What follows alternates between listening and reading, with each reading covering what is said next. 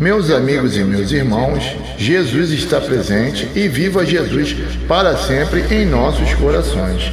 Que o Mestre Jesus nos conceda a sua graça divina, mais uma vez, para que possamos fazer chegar ao ilustre ouvinte, ilustre estudioso do Evangelho, o entendimento reencarnacionista presente nas Sagradas Escrituras. No estudo bíblico de hoje, meus irmãos, iremos analisar lá no Velho Testamento uma inegável evidência de reencarnação no que confere o texto é, de Gênesis, no seu capítulo 15, versículo 13 a 15. Se não vejamos, Gênesis, capítulo 15, versículo 13 a 15. Então, no estudo bíblico da reencarnação de hoje, iremos abordar a, reencarnação seguindo os passos desse texto.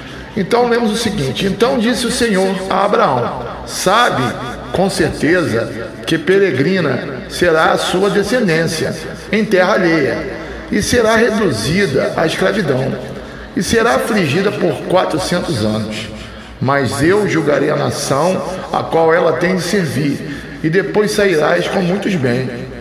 Tu, porém, irás para os teus pais em paz, e em boa velhice serás sepultado na quarta geração voltarão para cá, pois a medida da iniquidade dos amorreus ainda não estava cheia. Ou como está registrada em outra Bíblia, meus irmãos, lemos o seguinte: Quanto a ti, em paz irás para os teus pais, serás sepultado numa velhice feliz. E na quarta geração, que eles voltarão para cá, porque até a falta ou erro ou delito né, dos amorreus não terá sido pago. Isso vocês podem conferir Gênesis capítulo 15, versículo 13 a 15. Olha, meus irmãos, seguindo esses passos é, para o entendimento reencarnacionista desse presente no texto, é, noutra versão, é, podemos também verificar a seguinte informação então o Senhor disse: Fique sabendo com certeza que os seus descendentes viverão num país estrangeiro. Ali serão escravos e serão maltratados durante 400 anos. Mas eu castigarei a nação que os escravizar. E os seus descendentes, Abraão, né, sairão livres, levando muitas, muitas riquezas. Você terá uma velhice abençoada, morrerá em paz será sepultado e irá se reunir com seus antepassados no mundo dos mortos.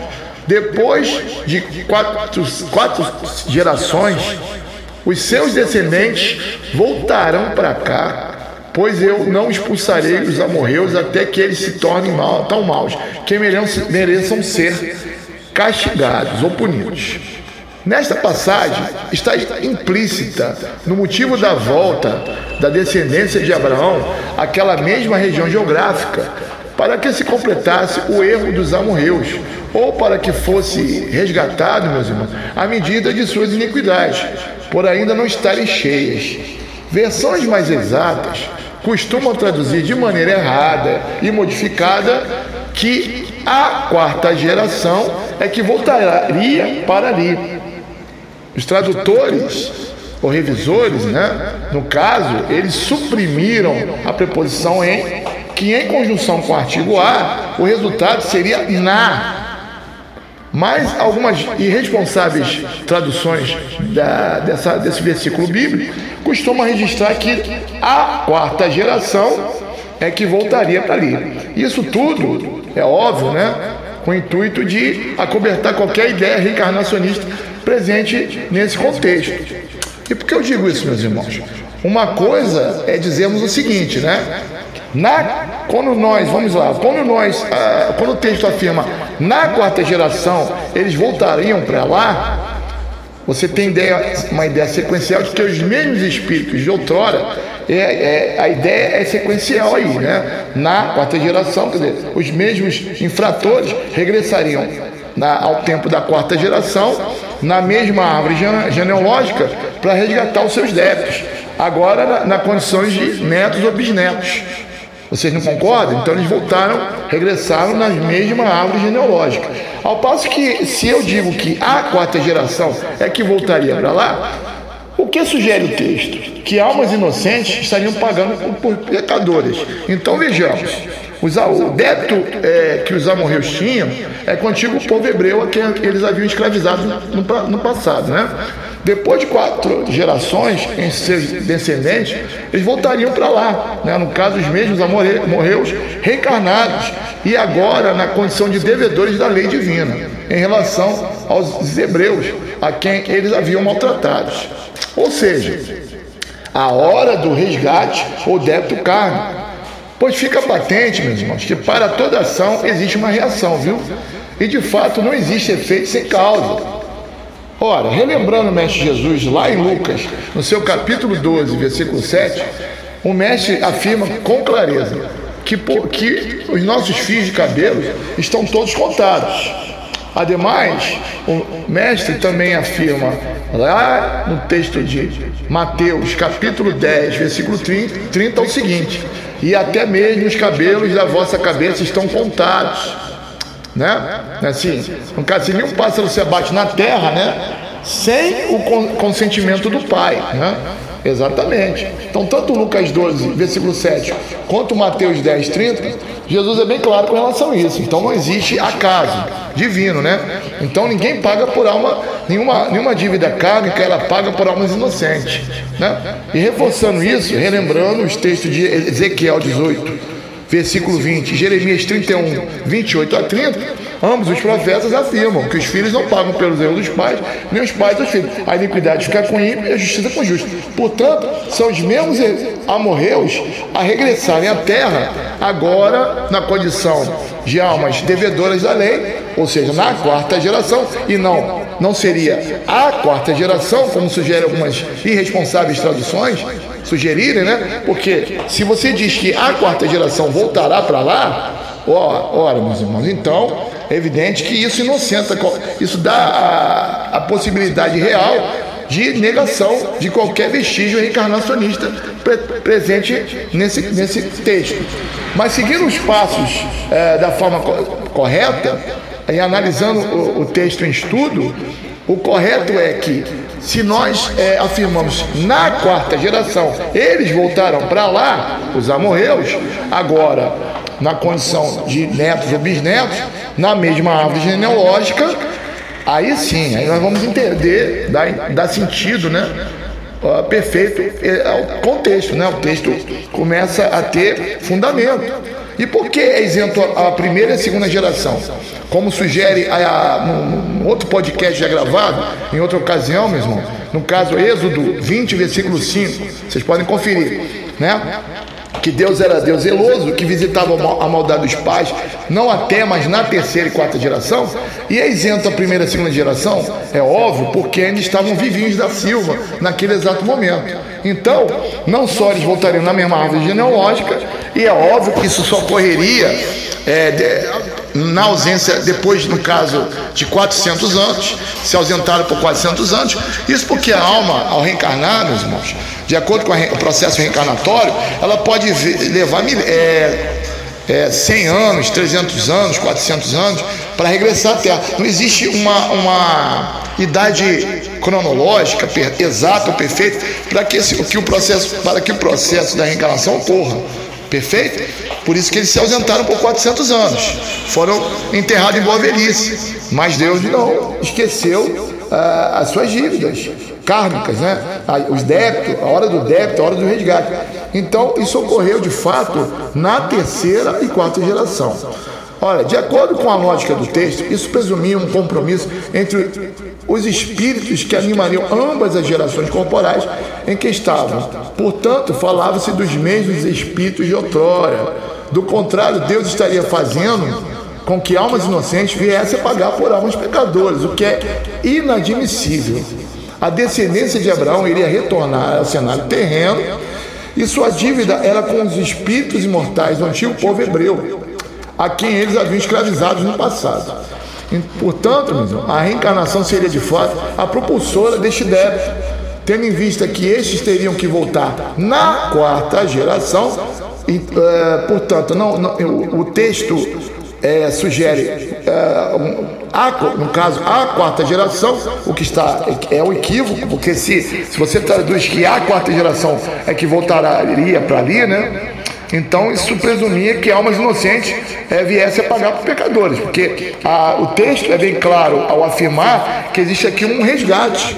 Né? A, medida, a medida da, da iniquidade dos amorreus ela não estava preenchida, não estava cheia. E por esse motivo eles teriam que voltar na na quarta geração, né? Para que, na condição de bisnetos, no caso, a quem fizeram mal, os hebreus, e, é, é, isso viesse a ocorrer com o objetivo único de, é, de, de, uma justiça né, divina, né, nesse caso. Né? É, obviamente, meus irmãos, a princípio parece que a Vé, né, ele fala apenas das gerações quanto ao corpo que se deslocaria geograficamente para depois retornarem ao mesmo lugar.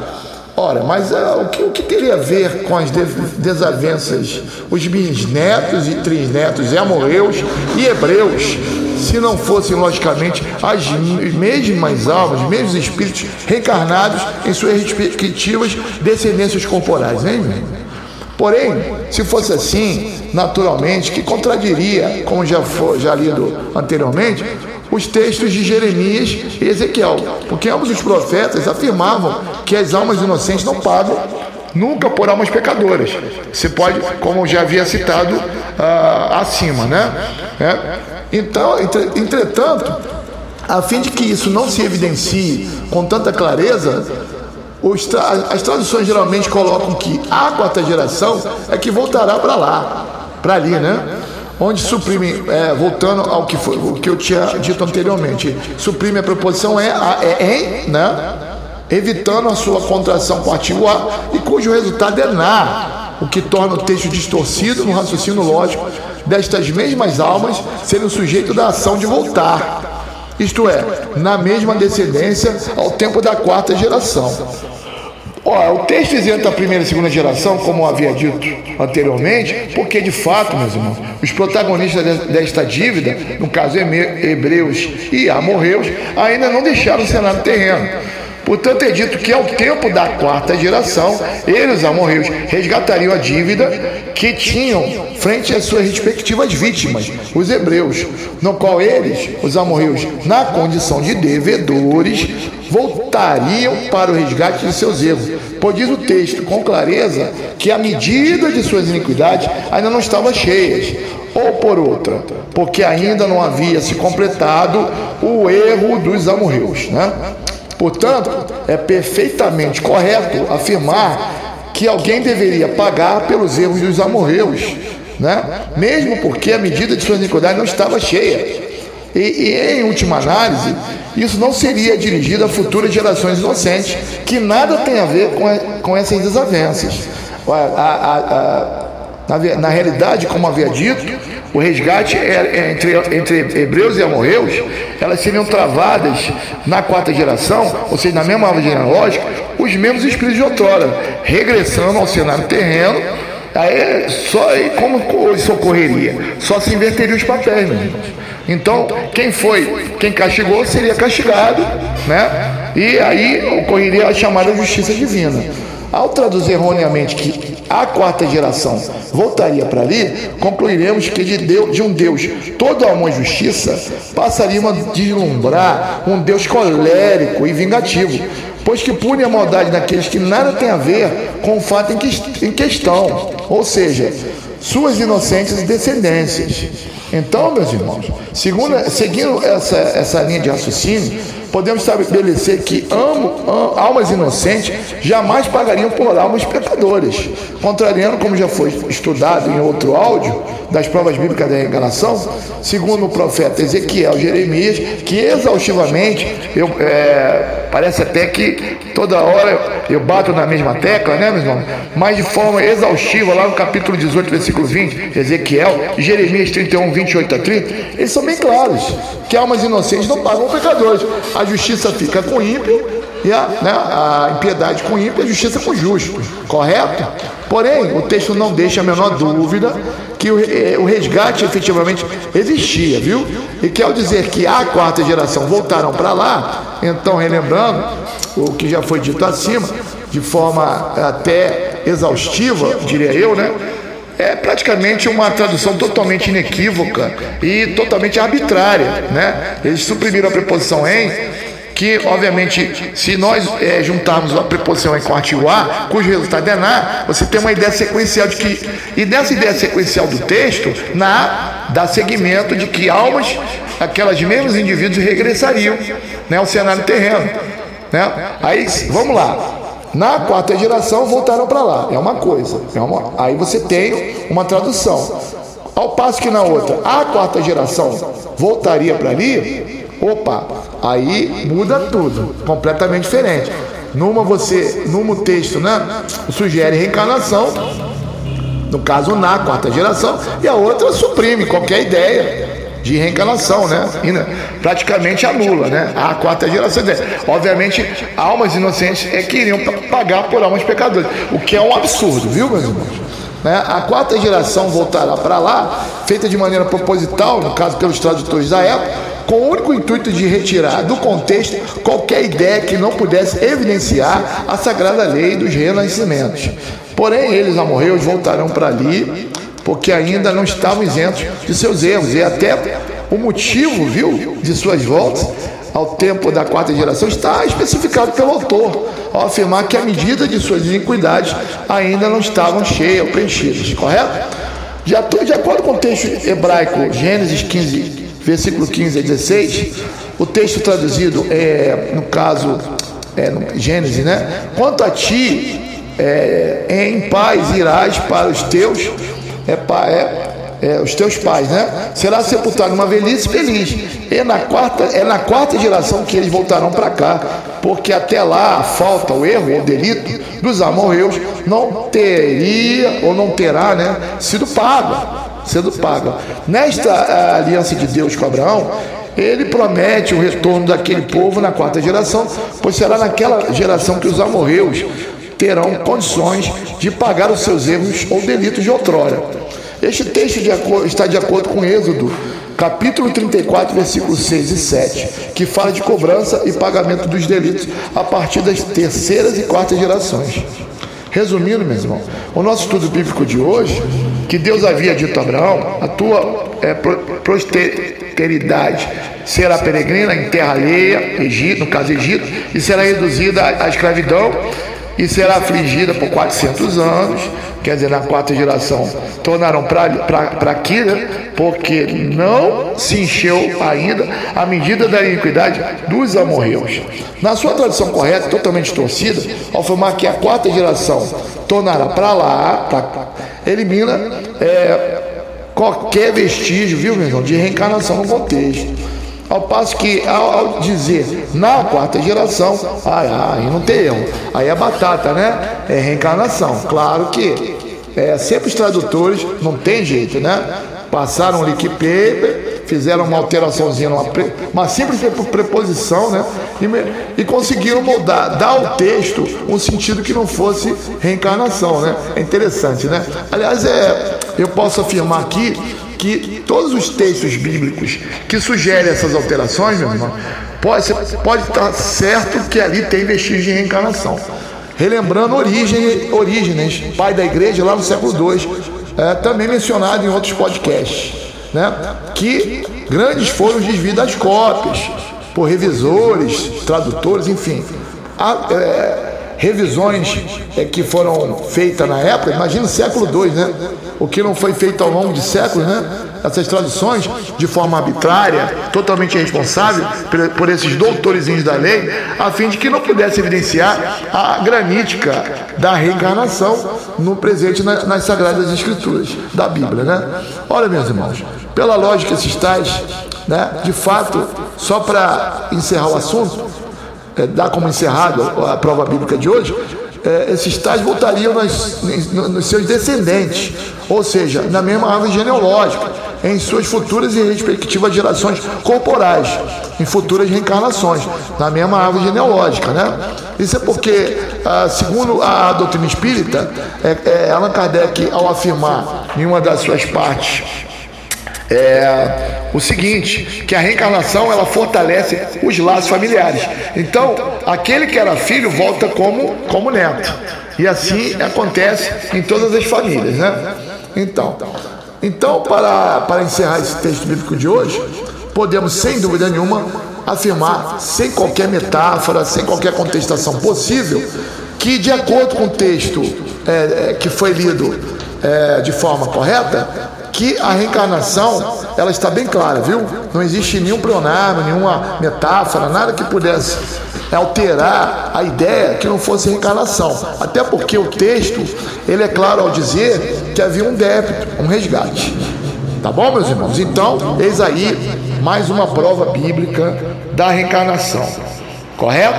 Eu quero agradecer a todos pela atenção e a Deus por mais essa bela oportunidade de levar o entendimento reencarnacionista presente nas Sagradas Escrituras. Um forte abraço a todos.